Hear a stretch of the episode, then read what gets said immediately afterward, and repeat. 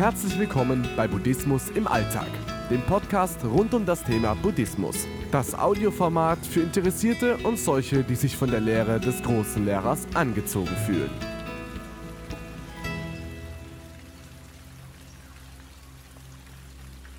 Vergangenheit und Gegenwart. Die Erlebnisse der Vergangenheit reichen weit bis in die Gegenwart. Einmal angenommen, ich wäre vor fast 40 Jahren nicht in den Shaolin-Tempel in China gereist. Vielleicht wäre ich dann gar kein Buddhist geworden.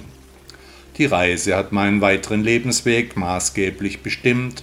Klar war mir die Tragweite meiner Entscheidung damals nicht.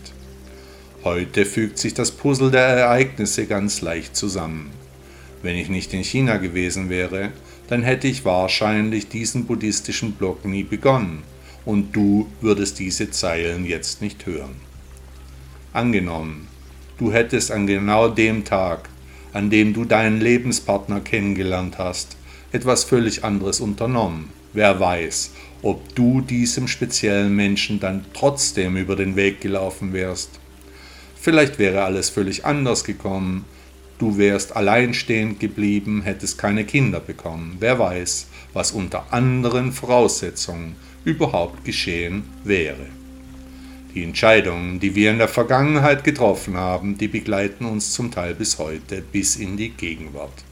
Wahrscheinlich sogar darüber hinaus, bis in die Zukunft und bestimmen vielleicht unser Karma in unserem nächsten Leben.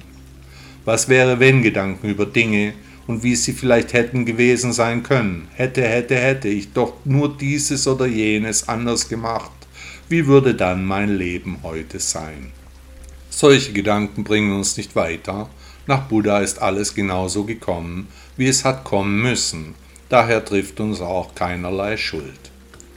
Die Ausbildung ist auch so ein wesentlicher Teil unserer Vergangenheit. Ich hatte vor vielen Jahren auf Wunsch meines inzwischen verstorbenen Vaters Rechtswissenschaft studiert, also Jura. Die Menschen, die ich in meinem Studium kennengelernt habe, die begleiten mich bis heute.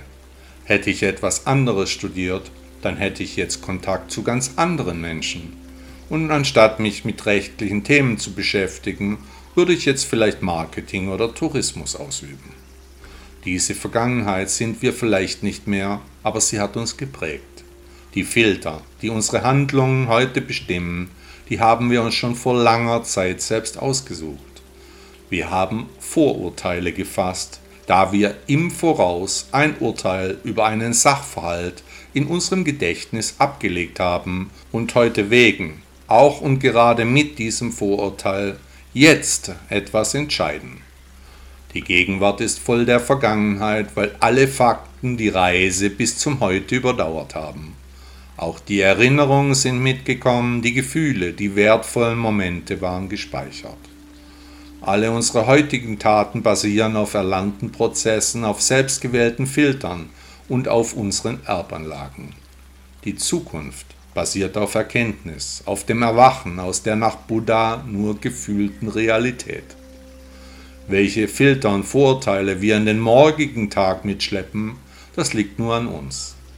Der Weg ist das Ziel, der Teil ist klar. Was morgen sein wird, wer kennt schon die Zukunft?